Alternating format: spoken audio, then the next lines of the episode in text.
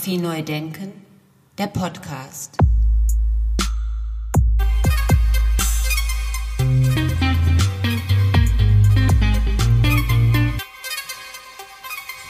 Herzlich willkommen zum Podcast Fotografie neu denken. Mein Name ist Andy Scholz.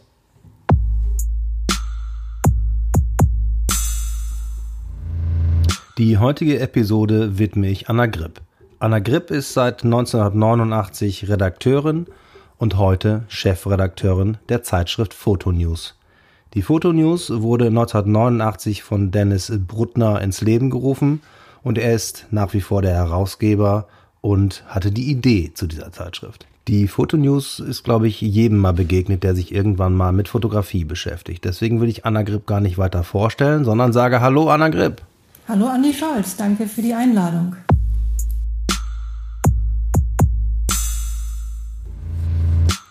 Liebe Anna Gripp, seit 1989 haben Sie so viele Dinge gesehen, gelesen, gehört, mit so vielen Fotografen gesprochen. Deswegen würde ich jetzt einfach mal die Frage, die ich normalerweise ähm, an das Ende meines Podcasts stelle, jetzt am Anfang äh, fragen. Und zwar die Frage danach, was halten Sie eigentlich davon, dass mein Podcast Fotografie neu denken heißt? Also ja, das klingt ja erstmal, also als, als Titel für einen Podcast finde ich das erstmal schon so griffig und es macht neugierig, weil äh, man fragt sich, okay, was, äh, was kommt denn da an neuen Gedanken?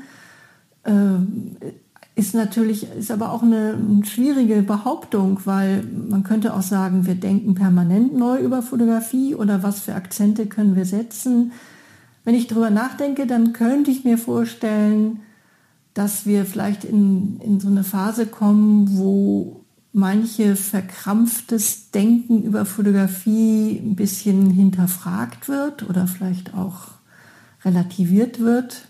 Also es gibt ja zum Teil sehr äh, misstrauische Gedanken über die Fotografie von Seiten der Theoretiker oder der Kritiker. Und vielleicht wollen Sie mit Ihrem Podcast das mal ein bisschen auflockern oder querdenken. Absolut, schönes, schönes Wortspiel. Ähm, genau das war auch so ein Gedanke, warum den nicht Querdenken zu nennen, den Podcast. denn ähm, ich hatte immer schon das Gefühl, dass das so ein bisschen die Frage ist, wo muss ich denn hindenken? Jetzt weiterdenken, umdenken, neu denken rein, raus, runter, rauf denken oder was? Weil ich äh, auch schon lange das Gefühl habe, dass das irgendwie so ein bisschen staubt hier irgendwie und dass es auch möglicherweise äh, tatsächlich immer wieder um die gleichen Dinge sich dreht. So hat dann zum Beispiel jemand äh, mir geschrieben auf meine Anfrage, ob er denn im Podcast dabei sein möchte, geschrieben, dass er diese Fragen, die ich ihm geschickt habe, schon seit Jahrzehnten beantwortet und da jetzt einfach keinen Bock mehr drauf hat. Mhm, okay. Woraufhin ich dann auch zurückgeschrieben habe und auch gedacht habe, äh, ja, genau, dann lass uns doch, lassen Sie uns doch genau darüber sprechen. Über die immer wieder gleichen Fragen zum Beispiel.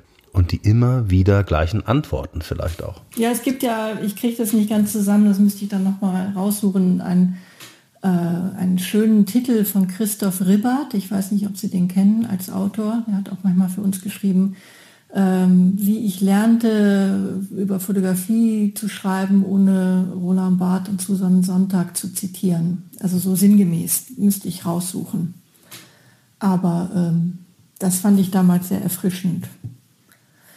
Und dass man halt nicht immer so die üblichen Verdächtigen äh, zitiert oder sich an denen abarbeitet, sondern dass man vielleicht mal querdenkt und ja, vielleicht einen Philosophen auch mal fragt, also jemand, der aus, aus einer anderen Ecke kommt. Ja, so habe ich dann jetzt äh, Professor Dr. Harald Welzer angefragt und der hat äh, zugesagt, allerdings erst Ach im ja, September. Ja, schön, Soziologe. Mhm. Genau. Und er hat dann äh, auf, so, auf seine Art dann gesagt, ja, wenn ich denn irgendwas Intelligentes dazu beitragen kann, dann machen wir das gerne. Nein, das finde ich, das ich tatsächlich reizvoll. Ja, das ist schön. Also das kann ich jetzt aus Sicht einer, einer Redakteurin, die sich ja auch äh, sagen, dass ich äh, das immer sehr erfrischend finde und mich freue, wenn man jemanden aus einer ganz anderen Disziplin gewinnt, äh, auf eine Ausstellung oder auf ein Thema zu gucken. Das äh, kann sehr gut sein. Schön. Ja, danke. Das ist nämlich eine Grundidee von diesem Podcast. Und so wird dann auch zum Beispiel Dr. Helmut Hein, Philosoph aus Regensburg, zu Wort kommen und äh, mal gucken, was äh, der uns dann zu sagen hat.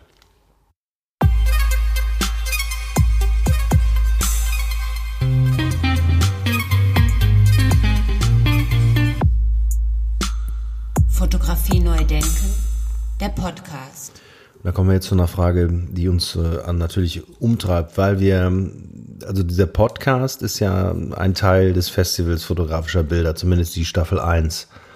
Und ähm, erstens, weil ich natürlich der Kurator bin des Festivals und zweitens, weil ich diesen Podcast mache. Deswegen habe ich jetzt die Frage, Sie werden natürlich zu vielen Festivals eingeladen, nehme ich mal an. Erstens als Chefredakteurin und Redakteurin der Fotonews und zweitens, weil Sie an der Grip sind. Und deswegen würde mich interessieren, was erwarten Sie eigentlich von einem Fotofestival? Also wenn, wenn ich ein Festival besuche, dann erwarte ich vielfältige Begegnungen. Insofern ist diese Corona-Zeit natürlich wirklich nicht gut für Festivals. Ähm, und wenn, weil einfach, wenn viele Leute, die an Fotografie interessiert sind, zusammentreffen an einem Ort, dann kann das eine ganz tolle Dynamik geben. Allerdings äh, hat da natürlich auch so ein bisschen ein, kann, ein ja, kann, kann, Kannibalisieren, Entschuldigung, kein Problem, ein gegenseitiges Kannibalisieren bei Festivals stattgefunden, weil es einfach so viele gibt. Also ich denke, wenn jemand ein Festival in seiner eigenen Stadt hat, dann wird er vielleicht nicht unbedingt ein paar hundert Kilometer fahren, um ein anderes zu besuchen. Und das ist ein bisschen schade, weil man nicht mehr dieses Zusammentreffen so leicht realisieren kann, wie das vielleicht noch vor 20 Jahren der Fall war.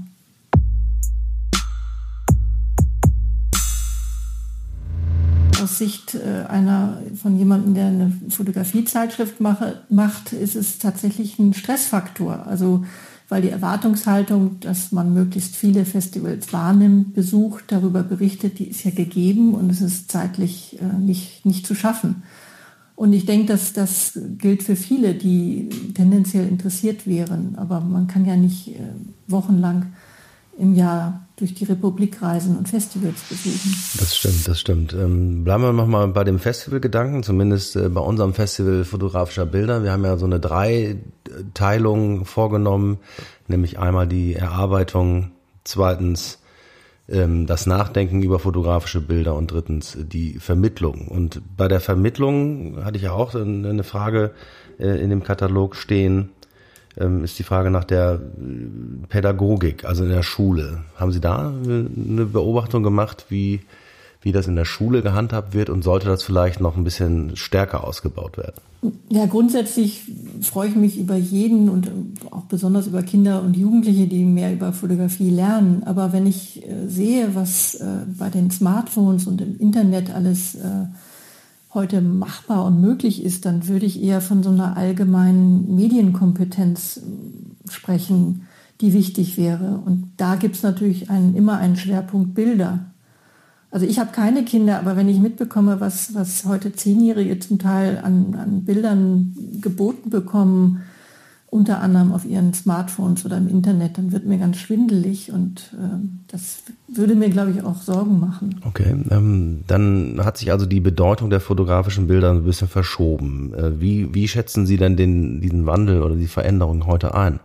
Und die Bedeutung der fotografischen Bilder? Die ist immens hoch und es gibt nur, denke ich, gegenläufige Entwicklungen. Die Bedeutung ist einerseits gewachsen, weil wir alle ständig und immer schneller mit Fotografie kommunizieren. Und zum anderen beklagt man zum Teil einen Wertverlust einzelner fotografischer Bilder, der damit auch einhergeht, dass es halt so viele Bilder gibt. Und äh, ich denke, dass dem kann man aber begegnen mit einem Innehalten. Also das funktioniert in fotografischen Büchern, das kann in Ausstellungen funktionieren. Und dann kann es auch wieder eine Wertschätzung für einzelne fotografische Bilder geben, die sehr hoch ist. Sehr schön, Wertschätzung, Innehalten. Äh, Volker Jansen, mit dem ich gesprochen habe, der hat von dem Fokusmedium gesprochen, also dass wir uns wieder auf die, auf ein einzelnes Bild konzentrieren. Und äh, wie schätzen Sie das ein? Ähm, wie ist das mit dem gedruckten Foto denn eigentlich? Naja, die, die, der Boom der Fotobücher zeigt ja, wie, wie hoch der Stellenwert ist. Und es ist natürlich auch eine Chance für sowohl für Bücher als auch für Printmedien wie unseres, dass man in, dem, in der Menge digitaler Bilder, Bilder auf Bildschirm noch einen, einen Moment finden kann, dass man Leuten auch eine, eine Konzentration ermöglicht, indem man halt vielleicht fünf, sechs Bilder auswählt und nicht 100 sieht oder sich entscheiden muss zwischen 100 Bildern. Und da sehe ich auch eine große Chance für das gesamte Feld der Fotografie weiterhin. Sehr schön, da bin ich ganz bei Ihnen. Aber jetzt muss ich, äh, wie ich finde, wir, wir rutschen sozusagen auf diese Frage hin. Und ähm, jetzt frage ich Sie doch, also ich äh, habe mich jetzt dafür entschieden. Also wie ist das denn jetzt mit der Bilderflut? Ist das noch irgendwie ein Thema oder ist das die ganz normale evolutionäre Entwicklung, dass wir unser Telefon und unseren Fotoapparat gleichzeitig in der Tasche mit uns rumtragen? Ja, ich, ich denke, die das ist langsam als, als Phänomen schon fast, äh, ja, nicht, nicht vorbei, aber irgendwie haben sich alle dran gewöhnt. Ich, ich denke nicht, dass es heute noch so ein großes Thema ist. Es war, ich habe mit Bildredakteuren gesprochen, für die war das ein markanter Unterschied, als sie irgendwann anfangen mussten, immer mehr Bilder auf dem Bildschirm zu betrachten. Also da, ich habe Bildredakteure gekannt, die haben noch mit Dia-Karussells und Abzügen angefangen und irgendwann starten sie von morgens bis abends auf dem Bildschirm und die Menge der Bilder, die ihnen von ähm, Bildagenturen geliefert wurde, die waren auch immer, wurden auch immer höher. Das, ich denke, in diesen Berufsbildern hat sich das dramatisch verändert, aber das, da, das ist ja auch schon wieder 20 Jahre her. Also eigentlich würde ich sagen, man kann es langsam auch abhaken als äh, als Begriff.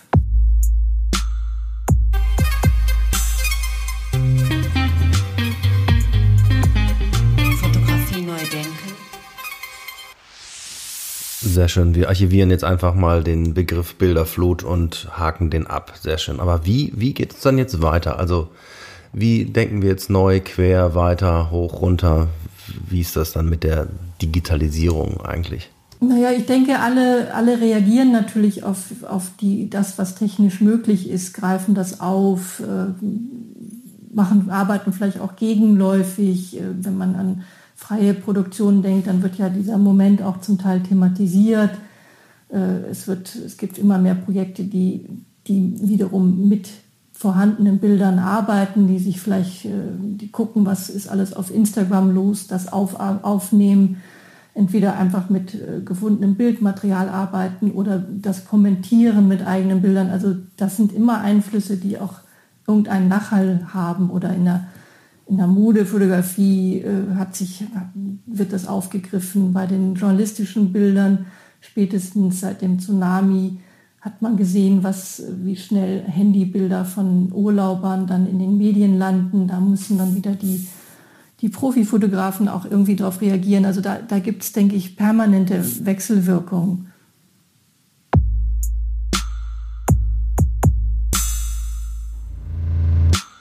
Jetzt steht da auf diesem Zettel auch noch diese komische Frage, die da steht. ähm, wann ist denn ein Foto ein gutes Bild? Ja, schwierige Frage. Ich denke, wenn wir gut mit autark gleichsetzen, also ein Bild vielleicht ohne direkten Ver Verwertungszusammenhang, ein Bild, was für sich steht, dann würde ich von einem guten Bild erwarten, dass es äh, verschiedene Ebenen hat, dass ich es immer wieder gerne anschaue und dabei auch was Neues entdecken kann dann ist für mich ein Bild ein gutes Bild. Okay, dann, dann gehen wir mal diesen Gedanken einen Schritt weiter und äh, fragen uns mal so, wo, wo unterscheiden wir das? Wo können wir die Dinge miteinander vergleichen? Brauchen wir da eine Kategorisierung oder wie machen wir da eine Unterscheidung? Naja, also wenn man bei den Instagram-Bildern landet unter den vielen Selbstdarstellern, dann gibt es ja ja, es gibt ja immer so einen Moment, wo dann vielleicht ein, ein Kurator, ein Redakteur irgendwas entdeckt und das dann wieder zeigt und in dem Moment wird es gehypt und dann kann es sogar ein Jahr später an einer Museumswand landen. Es gibt ja solche Karrieren von Bildern oder Stilen. Ja, wo, wo, wo fängt denn dann Kunst an und wo hört dann Alltagsfotografie auf? War ja auch eine Frage auf meinem Zettel. Dann zögere ich erstmal, weil ich den Begriff Kunst generell überstrapaziert finde in der Fotografie. Also ich versuche das eigentlich meistens zu vermeiden. Und wenn wir jetzt nicht rein auf so eine Alltagsfotografie setzen, dann würde ich äh, erstmal unterscheiden zwischen freien Projekten und Auftragsarbeiten. Und wenn, oder wir nehmen den, den Begriff Autorenfotografen, wie, wie Klaus Honneff ihn geprägt hat. Und dann geht es mehr um eine Haltung. Die kann aber sowohl in Aufträgen sichtbar werden als auch in freien Projekten. Und ich würde dann erst von Kunst sprechen, ganz pragmatisch, wenn diese Bilder irgendwie eine Karriere haben oder auch die Fotografen dahinter, dass irgendwann die Ergebnisse im Kunstmarkt landen. Und warum das so ist, da gibt es irgendwie so viele und zum Teil auch so verwirrende Gründe, das da, auf dieses Glatteis würde ich mich gar nicht begeben wollen. Ja, absolut. Ähm, ich denke, das ist auch ein eigenes Thema, äh, der Kunstmarkt an sich und, und, und wann ist etwas Kunst und nicht. Ja, vollkommen richtig. Jetzt finde ich aber den Moment äh, interessant, äh, das mit den Projekten. Also die Unterscheidung wäre dann ja sozusagen freie und angewandte Projekte. Kann man, kann man das so sagen? Das ist, denke ich, eine praktikable Unterscheidung, ja. Aber ich würde es auch nicht dabei belassen, weil deswegen wiederum der Begriff Autorenfotografen und wenn ich Klaus Honneff richtig verstanden habe, dann meint er damit nicht nur die freien Fotografen, sondern Autoren im Sinne von Haltung. Und eine Haltung kann jemand auch in einer Auftragsfotografie zeigen. Also ein, ein Modefotograf, ein Bildjournalist mit einem eigenen Stil, einer eigenen Haltung da sollten wir vielleicht jetzt mal, jetzt kommt mir da gerade Gedanke, vielleicht sollten wir doch nochmal über die Technik sprechen. Welche Rolle spielt für Sie denn die fotografische Technik? Also was meine eigene Arbeit betrifft, würde ich sagen ganz pragmatisch. Also ob ich, ob ein Bild auf Film oder Chip gespeichert wird, finde ich erstmal zweitrangig. Ähm, mittlerweile ist die digitale Kameratechnik dermaßen ausgefeilt und auch günstig zu haben, dass ich selber, wenn ich jetzt mir doch überlegen würde, ich will ein eigenes Projekt machen, dann würde ich das sicherlich digital fotografieren, schon aus, weil es einfach praktisch ist und günstig. Ich finde es aber interessant und kann das auch gut verstehen, dass an den Hochschulen sehr viele Studierende gerne analog arbeiten. Das wird mir immer wieder erzählt. Also zum Teil wurden Dunkelkammern wieder aus dem Keller geholt, weil die Studierenden so gerne ihre Filme entwickeln und ihre Bilder vergrößern wollten. Und das ist, äh, das ist ein interessantes Phänomen, was, äh, ja, was für die sogenannten Digital Natives einfach interessant ist, weil sie dann einen anderen Zugang vielleicht zum Bild bekommen. Aber ich würde jetzt keinen so großen Unterschied machen. Was könnte denn der Grund sein, Ihrer Meinung nach, dass die junge Generation da wieder so auf dieses Analoge zurückkehrt? Naja, es ist, also vielleicht ist es tatsächlich dieser magische Moment, den ich als Jugendliche ja auch empfunden habe und den, der vielleicht immer noch einen großen Reiz ausübt, wenn man in der Dunkelkammer steht und ein Bild entsteht. Es ist vielleicht auch ein, ein Versuch, sich abzusetzen in dem Moment, wo man wirklich professionell Fotografie macht, sich ganz klar abzusetzen von dem, was alle machen, also einen anderen Zugang zu finden. Man kann natürlich auch als äh, Student, der dann auf einmal mit einer analogen Plattenkamera fotografiert, auch eine ganz andere Entschleunigung und Langsamkeit erleben, die vielleicht auch gut tut, wenn man, wenn man sich konzentrieren will und wenn man bewusst arbeiten will. Ich kann das nachempfinden. Hm. Aber können wir das nicht eher nachempfinden, weil wir, weil wir das so gemacht haben? Sicher, also klar, ich habe ja keinen anderen Erfahrungshintergrund, als dass ich mir selber mich daran erinnere, wie das war. Aber es ist ja, also wenn es ist ja aus finanziellen Gründen eigentlich eher ein Nachteil. Es kostet viel mehr mit dem, mit dem Papier. Aber es ist, es ist was Handwerkliches. Es ist ja, die Kameras von heute, die haben ja langsam fast ein Eigenleben in ihrer Perfektion. Also es ist ja erstaunlich, was alles schon gesetzt wird, was alles optimiert wird. Und sich da mal von weg zu bewegen und fast so was äh, Archaisches wieder in die Hand zu nehmen, das ist natürlich äh, ein Gegenpol, der auch wichtig sein kann.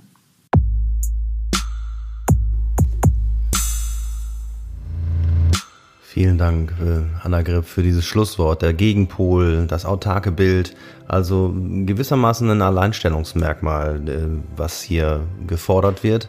Und äh, da bin ich ganz dabei und bedanke mich zunächst einmal hier ganz herzlich für das Gespräch. Viele Grüße nach Hamburg.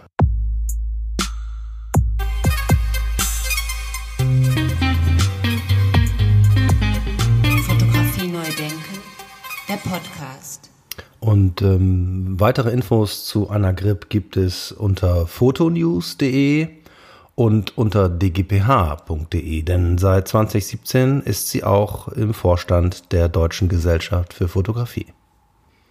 Ich bedanke mich recht herzlich fürs Zuhören, freue mich auf die nächste Episode. Vielen Dank äh, an äh, das Festival fotografischer Bilder, Martin Rosner und unser Festivalteam. Und ich verbleibe einfach mal hier mit freundlichen Grüßen aus dem Studio in Essen. Bis zum nächsten Mal. Ciao, ciao. Fotografie neu denken, der Podcast.